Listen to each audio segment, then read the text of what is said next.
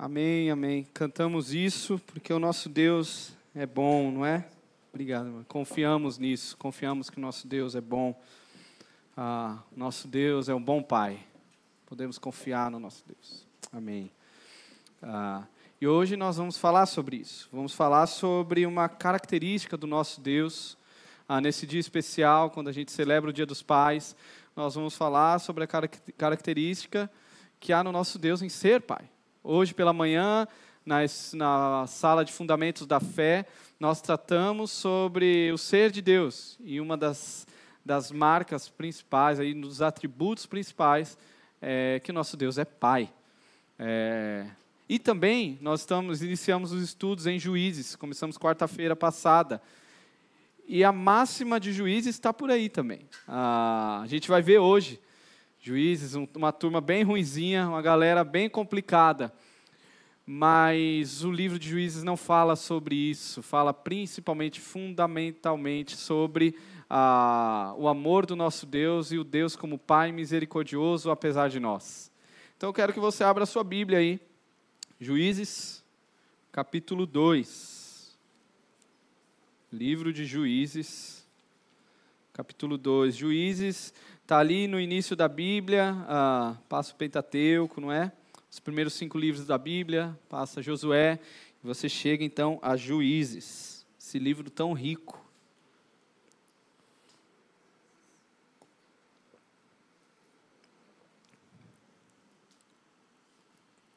Juízes capítulo 2. Eu vou ler do verso 6 ao 10 a princípio, depois a gente continua a leitura.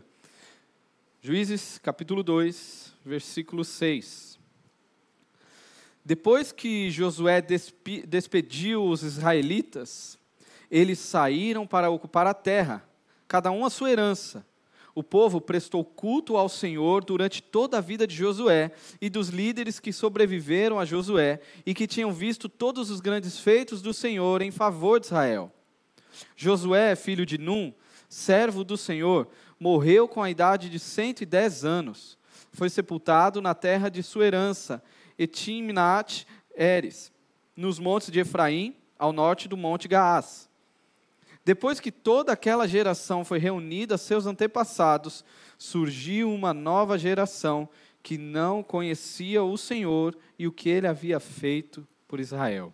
Vamos orar? Senhor, obrigado pela riqueza da tua palavra, obrigado por esse livro tão incrível que nos mostra, nos dá um alerta sobre o pecado, mas principalmente anuncia a tua graça que insiste em nos alcançar. Que o Senhor nos fale por meio da tua palavra, por meio da exposição dela. Em nome de Jesus. Amém. Ah, livro de Juízes, para a gente se situar um pouco aqui, ele é um livro cíclico. Se você lê Juízes, você vai perceber isso. As histórias se repetem em Juízes o tempo todo. Ah, e existem movimentos que se repetem o tempo todo. Ele é bem caracterizado por um povo, povo de Deus, que decide abandonar a Deus um povo que ama mais uh, os falsos deuses, que ama os ídolos, e assim se prostituem, uh, abandonam ao Senhor. E aí Deus os oprime.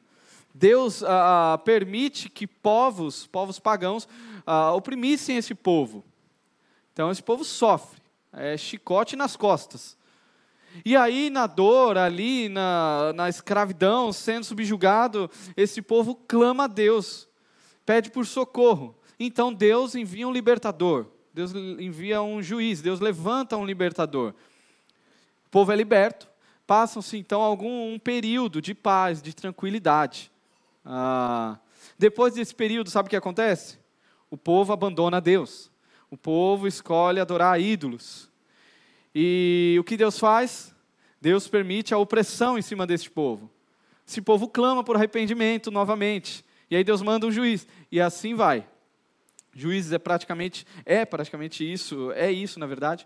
Uh, sendo que a, coisa vai só piorando. Quando você lê o livro de Juízes, você percebe que esse ciclo ele vai só piorando, vai só decaindo cada vez mais. Uh, por que, que a gente decidiu trabalhar esse livro no Toda Escritura, todas as quartas aqui? E por que eu estou trazendo para cá hoje? Porque este livro fala muito sobre a nossa vida. A nossa vida é muito parecido com isso. Meio que uma montanha russa.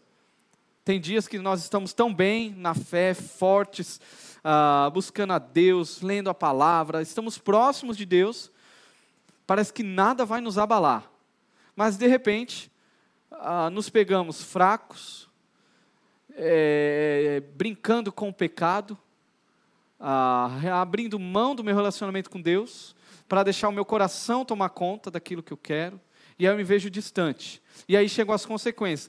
Interessante que o livro dos juízes está aí para nos mostrar que a pergunta em relação ao pecado não é se a consequência vai vir. Ah, eu pequei, será que vai vir uma consequência? Não, essa não é a pergunta. A pergunta é quando a consequência virá. Porque todo pecado tem consequência. Juízes nos mostra isso. E aí chega a consequência na nossa vida. A gente vacila, peca, eh, se distancia de Deus, e aí vem a consequência vê o resultado. Então a gente chora, lamenta e clama a Deus: Deus nos ajude, me ajude. Eu não queria estar nisso, eu quero sair disso. E aí Deus nos livra, Deus nos demonstra a sua graça novamente. E aí vem o tempo tranquilo, até que a gente volta a pecar de novo. Esse livro parece muito com a nossa vida, diz muito sobre a nossa vida. E um contexto um pouquinho maior aqui para a gente entender aonde está essa história de juízes. Ah, Lembre-se, é, há uma geração de líderes fortes que foram estabelecidos na história de Israel. Os últimos, Moisés, um líder extremamente forte, passa o bastão para Josué, que caminha. Ah, então a gente tem o livro de Josué contando a história. Josué vence 35 batalhas. Josué vai para cima 35 batalhas, 35 vezes, e é vitorioso. Então chega a hora de passar o bastão, e juiz está aqui. E qual é a problemática? Para quem Josué vai passar o bastão? O bastão está lá, o legado de relacionamento com Deus e de compromisso com o Senhor. Para quem que passa agora? Essa é a crise que está acontecendo aqui ah, no livro de Juízes. Quem vai pegar esse bastão? Interessante que no capítulo 1 nós vemos isso. Josué morre, então começa povo de Israel, Josué entrega, deixa Israel ali para entrar à terra prometida. Venceu várias batalhas, chegamos à terra prometida, agora é só entrar. Só que existe um povo, alguns povos dentro da terra prometida que não deveriam estar ali, povos extremamente cruéis, uh, ímpios, e que Deus manda que expulse. Vocês precisam expulsar esses povos para dominar a terra prometida. E aí o livro de Juízes começa. E começa, se você ler o capítulo 1, a gente estudou quarta-feira agora o capítulo 1, a gente vê que a resposta do, de Israel para Deus é: Senhor, nós não conseguimos. A gente não conseguiu expulsar o povo. O povo era muito forte, o povo tem carro de guerra, é um povo que dá medo. Só que aí a gente tem um diagnóstico de Deus para essa atitude, que é o capítulo, o início do capítulo 2 quando Deus mostra, ou se não denuncia a Israel, que na verdade o não conseguir que eles estão falando, é, na verdade é que eles não quiseram. Vocês não quiseram me obedecer. Vocês não confiaram em mim. A questão não é falta de recursos, é falta de fé, é falta de obediência. E é interessante, porque no capítulo 1, eles começam falando: não, a gente não consegue, eles são muito fortes. Só que Israel ganha força, Israel se torna forte ao invés de expulsar, eles vencem as batalhas, mas subjugam os povos. Começam a subjugar os caras para torná-los como escravos. Então, é, ao invés de eu mandar esse cara embora, eu venci a batalha. Em vez de mandar ele embora, eu vou colocá-lo como escravo aqui. Vou mandar ele fazer minha tapioca todo dia. Vou mandar lavar meu carro, levar meu filho para a escola. Eu vou sair ganhando muito mais. O lucro vai aumentar muito mais com isso aqui. Eles não quiseram obedecer a Deus.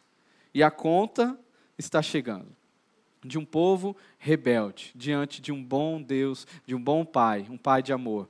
A conta começa a chegar para esse povo. E a gente vai perceber aqui os movimentos que vão acontecendo nesse coração rebelde diante do Deus Pai. E como é triste o cenário ali nos apresentado. E o primeiro movimento é que este povo esquece. Eles esqueceram do amor do Pai. Esqueceram do amor do Pai. Ah, a gente vê nesse capítulo 2 que é entregue, Israel é entregue por uma boa liderança. Como eu falei, Josué era um bom líder e liderança influencia. Josué era um patriarca, A questão é, quando o patriarca, o patriarca morre, o que acontece? Sabe aquele, aquela pessoa, às vezes você tem na sua família, aquele que junta todo mundo, aquele ou aquela, às vezes é uma mãe, é uma avó que quando fala todo mundo baixa a cabeça, que as reuniões acontecem em torno dessa pessoa. Ah, quando essa pessoa morre, o que acontece com uma família, por exemplo? Geralmente começa a se distanciar, não é? Começa a se dissolver os laços, as coisas começam a ficar mais, mais é, não tão sólidas. Eu passo, passei por isso na minha história. Meu pai, meu pai é falecido, ele faleceu quando eu tinha 10 anos. E quando eu olho os álbuns, escuto o que as pessoas falam, a, a minha família se reunia todo aniversário e para mais do que isso, mas todo aniversário tem foto tanto do minha, minha, dos meus aniversários do meu irmão, toda a família junta sempre. Era algo certo.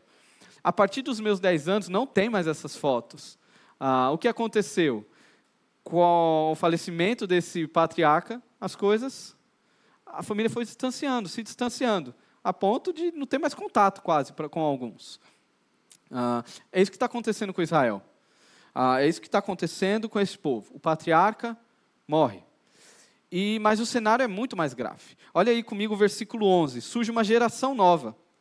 Então os israelitas Perdão, versículo 10. Depois que toda aquela geração foi reunida a seus antepassados, Josué, surgiu uma nova geração que não conhecia o Senhor e o que ele havia feito por Israel. Aqui começa um grande problema. Há uma geração que pega tudo mais fácil, que já pega tudo pronto. Aquela geração que não batalhou tanto. Pô, já está aqui na boca do gol, é só fazer, já estamos aqui é, o, o, o, peso mesmo que foi carregado, a gente não participou tanto. A geração que pega um pouquinho mais pronto. Ah, mas esse nem é o maior problema. O maior problema dessa geração é que eles não conheciam ao Senhor. Entenda, conhecer aqui não diz sobre esquecer fatos. Até porque não é da noite para o dia que a gente esquece, por exemplo, que o nosso pai atravessou um mar, que o mar se abriu e meu pai, minha tia, meu avô, todo mundo passou um mar e o faraó que vinha atrás foi engolido pelo mar. Você não esquece isso tão rápido, não é? Ah, você não esquece se sua família no deserto recebia comida diretamente do céu todos os dias. Tinha uma coluna de fogo é, os aquecendo à noite, uma nuvem ah, guiando eles durante o dia. Você não esquece essas, coisas. Você não esquece tantas vitórias que foram conquistadas. Ah, pelo nome do Senhor. Aqui não é uma amnésia coletiva. Na verdade, o conhecer diz sobre se relacionar com. Surge uma geração que não se relaciona mais com este Deus, não se relaciona mais com os feitos de Deus. É como se eles falassem: Não, eu estou sabendo. Tá bom, eu sei o que aconteceu com vocês, mas hoje a vida é outra. Hoje a dinâmica é outra. Hoje o mundo é totalmente diferente. Para você, pai, é muito mais fácil falar isso. Hoje que o bicho pega. Hoje é muito mais difícil seguir a Jesus. Uma turma que não se relaciona mais com, não, não é só saber sobre, é, é, é não se relaciona, não se interessa por Deus. Eu não me interesso por esse Deus. É isso que o texto está falando. Surge essa geração. E aqui já vai um, um, um, uma observação para nós as vitórias espirituais que nós conquistamos no passado não nos sustentam no hoje. Elas nos ajudam. Lembrar dos feitos de Deus é fundamental para a sua vida. Porém, não é suficiente. Você precisa ter experiência com Deus hoje. Você precisa conhecer a Jesus hoje. Sabe aquela conversa assim, não, meu pai tem um testemunho muito lindo. Há 25 anos atrás, Deus agiu de uma forma e ele pregou o evangelho, um milagre aconteceu, uma cura e tal. Cara, que coisa legal. Mas há 25 anos atrás, legal. Mas e hoje? E 2023, o que você tem a falar sobre os feitos de Deus? Quem é Deus na sua história? O que Deus tem feito na sua família? A vitória do passado não te sustenta hoje. Nós precisamos continuar no nosso crescimento e no nosso relacionamento, no nosso buscar conhecer a Deus. Esse é um tema, tema fundamental, na verdade, que é, é, transpassa toda a Bíblia e tudo que a gente faz. Esse texto aqui já foi pregado algumas vezes aqui na igreja. Uh, tudo que a gente faz, no final das contas, é com esse objetivo: levar pessoas a conhecer, principalmente aqueles que são crentes, levá-los a conhecer mais ao seu Deus. Então, o que eu estou fazendo aqui é te ajudar, de alguma forma, a você conhecer mais a Jesus e me ajudar a conhecer mais a Jesus. Quarta-feira, toda escritura, é isso, o objetivo é esse. O, o, Ministério Infantil, crescer, o objetivo é esse, levar crianças a conhecer mais a Deus o Ministério das Mulheres, levar mulheres a conhecer mais a Deus. Tudo que a gente faz na igreja, células, absolutamente tudo, o objetivo é levar pessoas a conhecer mais a Deus. E conhecer é experimentar. É aquela ideia do conhecer a praia. Eu não conheço a praia só para saber sobre. Você conhece a praia, no sentido bíblico, se você pisa na areia, se você mergulha no mar, sente o salgado da água, se você sente o sol lá queimando. Isso é conhecer a praia, isso é experimentar. É, é, é disso que o texto está falando. Surge uma geração que não conhece, que não experimenta o Senhor, que não se relaciona com Deus. Ah, aqui vai um lembrete para os papais, né, para nós pais, no dia de hoje. O cuidado com a responsabilidade que a gente tem de transmitir, de levar o legado para os nossos filhos, de apresentar aos nossos filhos quem Deus é e os feitos de Deus na nossa história. Eu tenho certeza que se eu parar para conversar com você, uh, você vai ter várias histórias para contar super legais do que Deus fez na sua vida, não é? Se você parar para pensar um pouco, pô, você vai lembrar talvez do seu casamento, de quando você nasceu, uma, um testemunho que sua mãe contou, uh, a sua conversão, tanta coisa que Deus fez na sua casa, provisão em um momento tão difícil a pandemia, tantas coisas que Deus fez, às vezes mesmo meio ao caos, que você olha e você reconhece ah, ah, como Deus tem conduzido a sua vida, os feitos dele, nas coisas boas e nas coisas ruins. A pergunta é: nós temos levado esses feitos dentro das nossas casas? Essa é uma responsabilidade para nós. Esse é um compromisso uh, passar o legado, passar o bastão, não é trazer para a igreja apenas. Eu já fui de contexto onde uh, eu trabalhava com 40 adolescentes todo domingo de manhã, escola dominical super legal, e tinha escola dominical para o restante da igreja, mas os pais, os irmãos mais velhos, deixavam os adolescentes na igreja e eles faziam o quê? Eles iam para a escola dominical? Não, eles iam para casa. E aí eles voltavam quando acabava a escola dominical só para buscar os meninos. Eu sempre achei isso muito esquisito. Falei, assim, cara, qual é a mensagem que está sendo passada aqui? Está sendo transmitido um legado, tipo, isso é importante para a nossa vida, para a nossa família? Me parece que não. Ah, não é só levar a igreja. Passar o legado envolve vivê-lo, envolve a casa, envolve ah, você fazer uso de estratégias para anunciar o evangelho. A ideia de encucar, que a gente sempre fala aqui, inculcar na cabeça dos nossos filhos, ah, independente da idade, está sempre ali usando das oportunidades para pregar o Evangelho, desde uma refeição onde você pode parar e conversar e agradecer a Deus, mas muito mais do que isso. Às vezes, num, num problema, numa questão conflitante dentro de casa, ah, um problema na faculdade, seu filho vem e abre o coração, e aí? o que, que a gente vai falar, como que a gente vai falar, como que eu aponto esse coração para Jesus mais uma vez e mostro para ele que ele precisa de Jesus. A gente tem diversas estratégias, não é? Desde o falar, da ação. Lá em casa, por exemplo, a gente tem uma missionária lá. Não é a Inayara. Inayara é também uma missionária lá em casa, mas tem uma que às vezes existe mais do que a gente. O nome dela é Alexa. Já ouviu falar dessa missionária? Lá em casa ela trabalha direto. Ah, a gente decidiu não colocar os meninos tanto em telas. E para isso você tem que ser criativo, cara. É brincando. É... Então, se você for lá em casa, ou a gente vai estar tá brincando, é... ou a gente vai estar tá brigando, vai estar tá o caos generalizado e um desespero total. Ou vai estar tá fazendo tantas coisas. E uma das coisas que você talvez encontre é, meus filhos, Benjamin sentado do lado da Alexa e o Vitor ao redor, fazendo o quê? Ouvindo histórias. A gente coloca a Alexa lá para ficar contando histórias. Às vezes ele escuta umas quatro, cinco histórias de uma vez. É José, Moisés, mistura tudo, Noé, e é Jesus na cruz. Ah, mas o que, que a gente quer fazer isso, cara? A gente, o que, que a gente decide por fazer é inculcar na cabeça dele, cara. Ele precisa ouvir do Evangelho.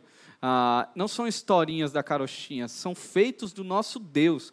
A história de Deus nas Escrituras, a história de Israel, diz sobre a minha história. E meu filho precisa conhecê-la.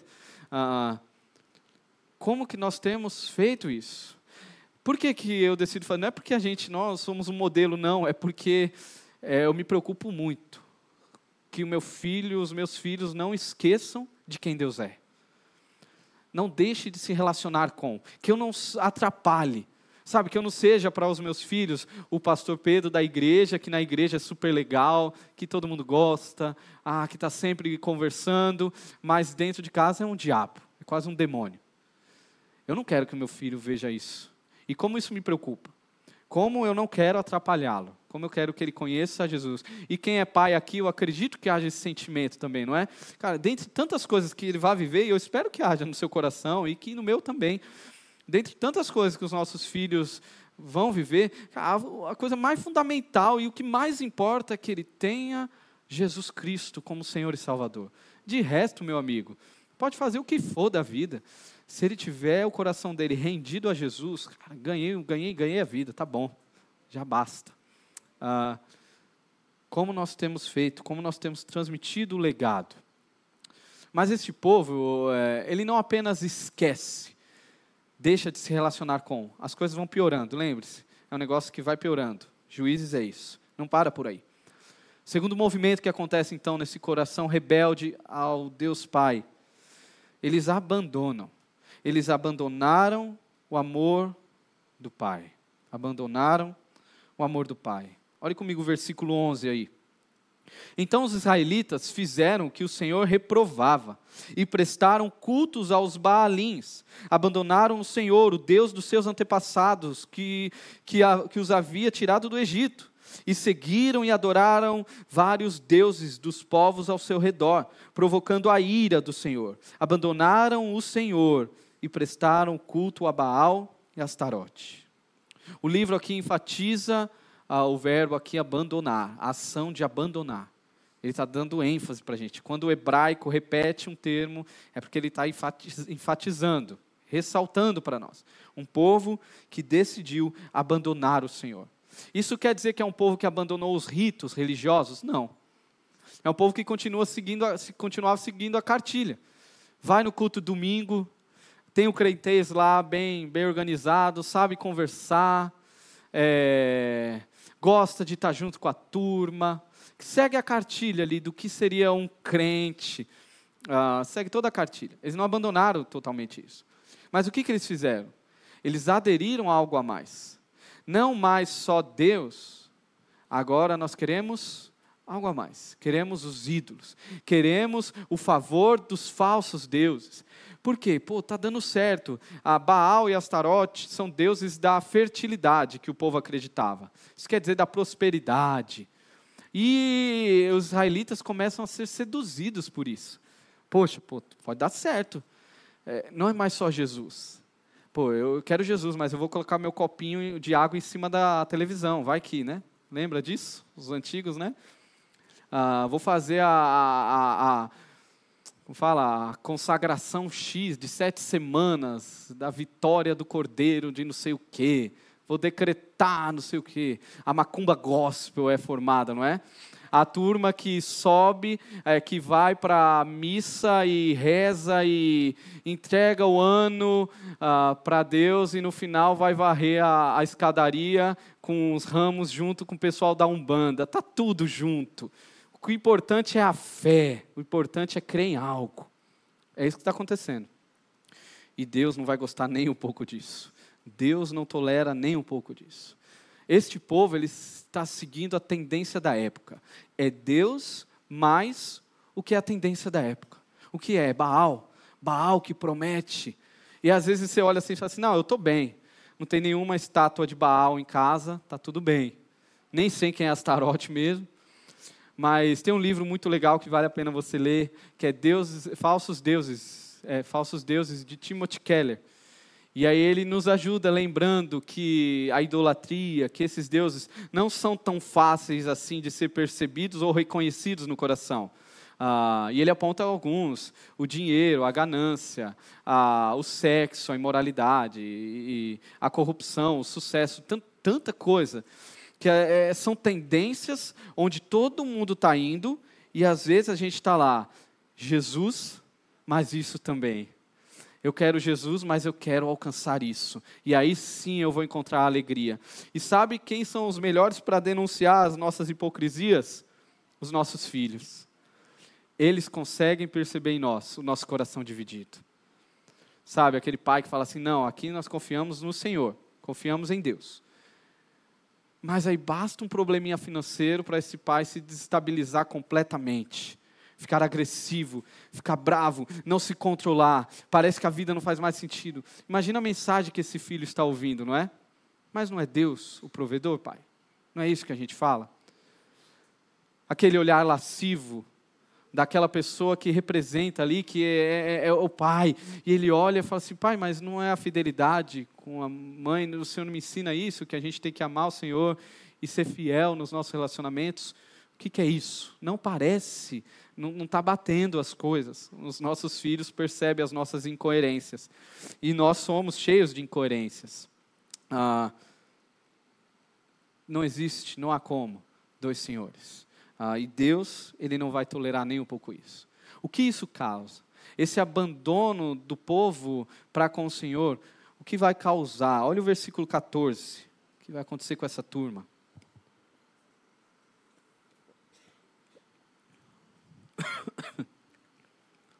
A, a ira do Senhor se acendeu contra Israel. E ele os entregou nas mãos dos invasores que os saquearam ele os entregou aos inimigos ao seu redor, aos quais já não conseguiam resistir. Aos quais já não conseguiam resistir. A turma que venceu 35 batalhas anteriormente, agora não consegue vencer mais nenhum joguinho de pebolim. Nem bolinha de gude vence mais. Já era. Perdendo tudo. E por que está acontecendo isso? Porque Deus decidiu discipliná-los aqui está acontecendo talvez a pior disciplina de Deus para o povo dele. Isso acontece aqui, acontece em outros relatos da Bíblia e acontece nas nossas vidas se não vigiarmos. Ah, qual é a pior disciplina de Deus? Às vezes a gente acredita que a pior disciplina de Deus é se a gente em pecado e aí então Deus manda uma doença, não é? A gente bate o carro, as coisas dão errado. A gente fala assim: não, Deus está disciplinando, é porque eu estou em pecado. Sabe qual é a pior disciplina de Deus? É quando Deus olha para você, obstinado em pecado, e diz: Seja feita a sua vontade. Você quer viver longe?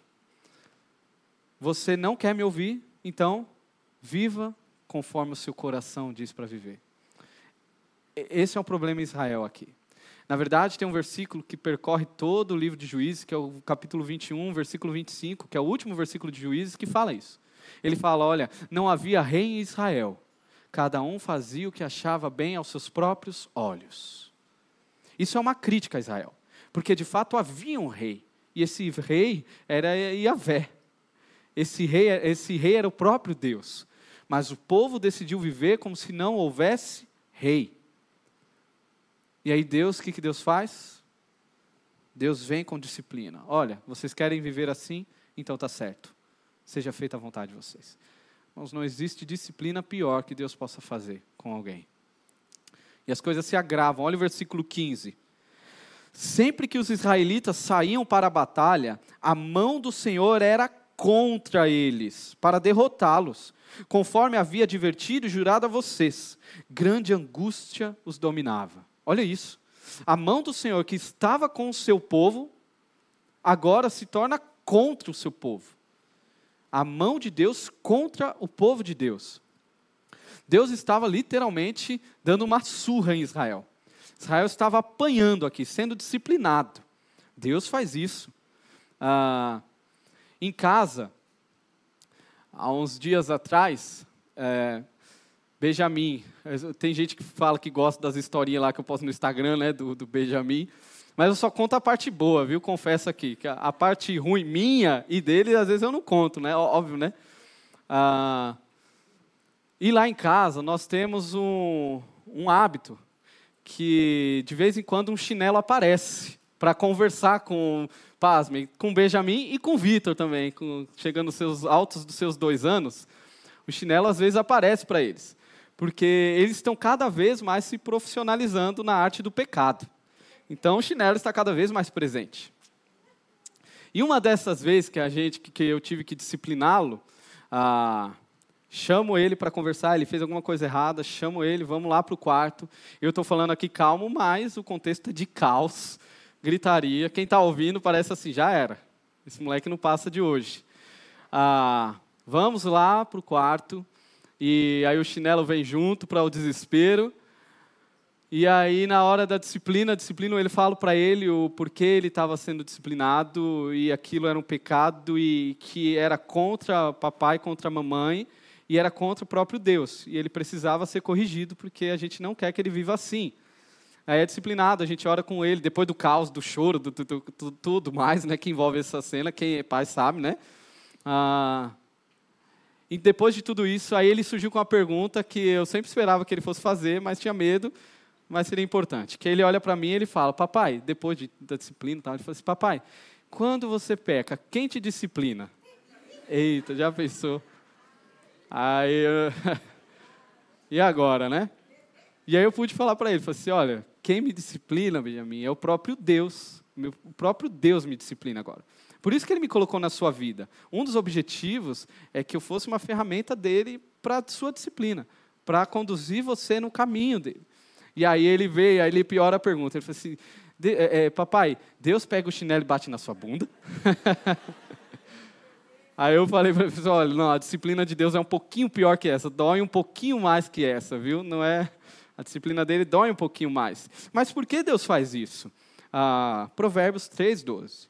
Pois o Senhor disciplina quem ama, assim como o pai faz ao filho de quem deseja o bem. É óbvio que a gente não está falando das surras, que muitos antigamente fez uso de um texto totalmente fora de contexto para jogar sua raiva, sua ira sobre uma criança. A gente não está falando sobre isso. Mas eu também não vou cair no outro lado das teorias uh, novas, e aí você eh, você vai sempre que ter, você vai sempre ter que tomar uma decisão. Estou falando para jovens aqui também que um dia vão se casar e aí você decide com a sua família. Ah, mas eu também não vou para as teorias que falam, olha, você não pode falar não para a criança, senão você vai traumatizá-la. Você não pode falar não.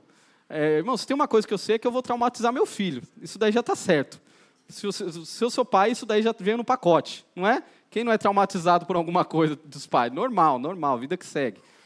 Ah, mas eu, entre a sabedoria moderna e a sabedoria do próprio Deus revelada nas Escrituras, leia Provérbios e você vai ver. Ah, não só Provérbios. Eu prefiro ficar com o Senhor. E aqui não é uma falta de amor, pelo contrário. Na verdade, eu questiono a falta da disciplina, que para mim parece muito mais falta de amor do que a disciplina, quando a disciplina. Aquele fechar dos olhos, ah, deixa, vai, vou fingir que nem estou vendo. Ah, é criança, quando ficar mais velho, eu já ouvi isso muitas vezes. Quando ficar mais velho e entender, aí eu converso. Ah, não vou me desgastar, o moleque fica aprontando, ficou toda hora tem que ficar corrigindo. Para mim, isso diz mais sobre uma falta de amor ou de um amor equivocado ah, Provérbios nos mostra que o pai ele deve ir, ir construindo o caminho para o filho e pavimentando o caminho para que ele entenda que existe um caminho a ser seguido. E se existe algo que eu mais quero é que meu filho entenda, ah, o que eu mais desejo no coração dos meus filhos é, é, é que eles reconheçam a Jesus e que eu conquiste o coração deles para Jesus.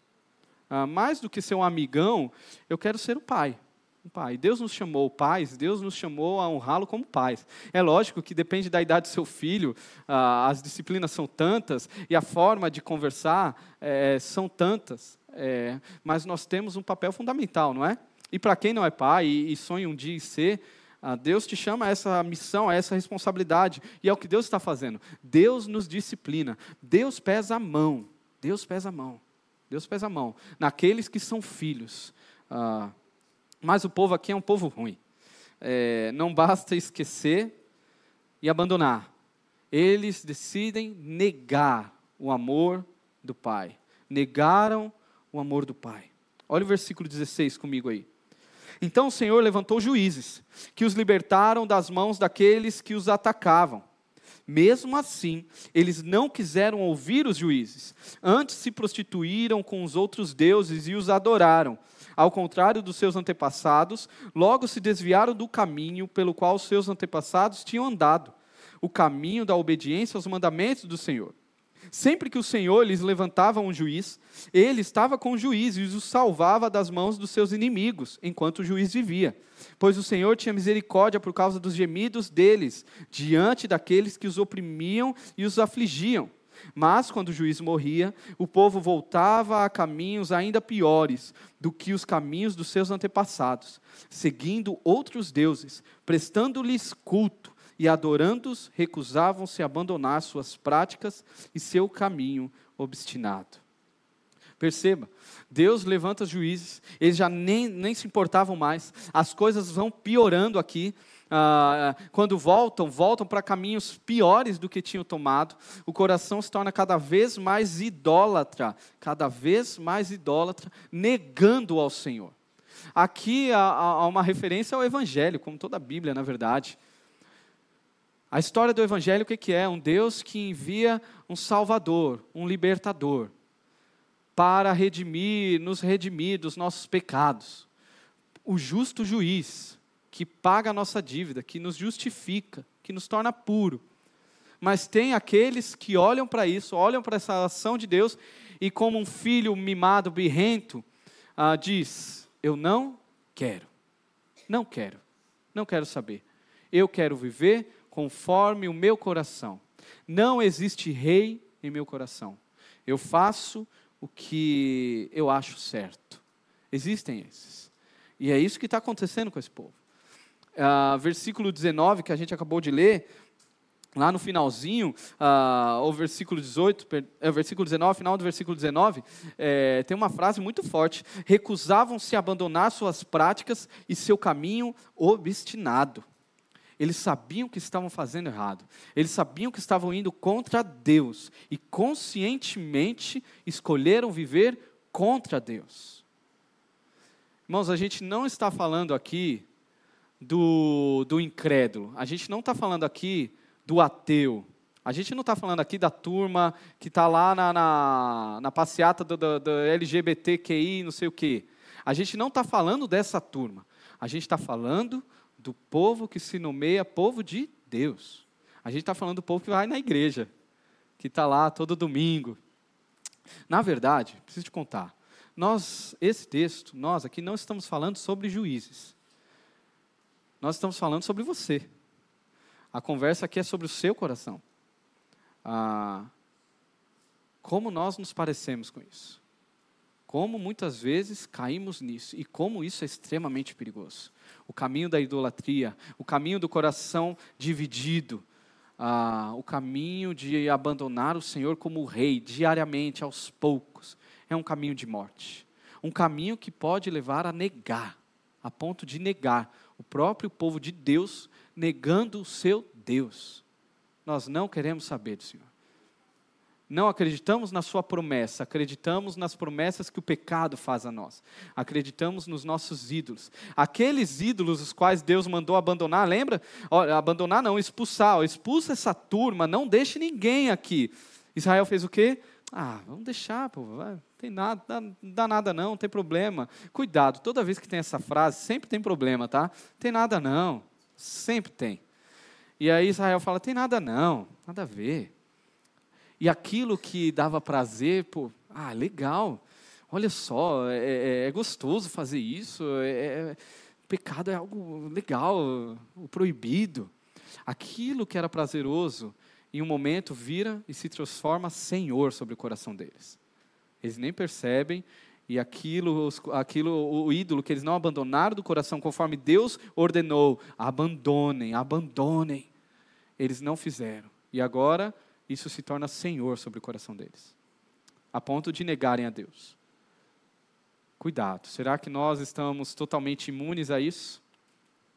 Sabe o que Deus faz? Diante de um povo tão ruim, só ladeira abaixo. E se você quiser, todas as quartas estamos aqui estudando juízes, e, e a história é muito legal, é, é, é o enredo é muito bom e é muito envolvente, fala muito ao nosso coração e o negócio vai ficando só ruim. E eu sei que tem gente que gosta de ouvir desgraça, né? Gosta de ouvir coisa ruim. Então venha ver juízes, você vai ver que o negócio é ladeira abaixo. Ah, no final é, é, é, feminicídio, esquartejamento, e tem de tudo. Ah, mas o livro de juízes não é sobre isso. E o último ponto aqui não é ação mais do povo de Deus que nega ouvir o bom pai.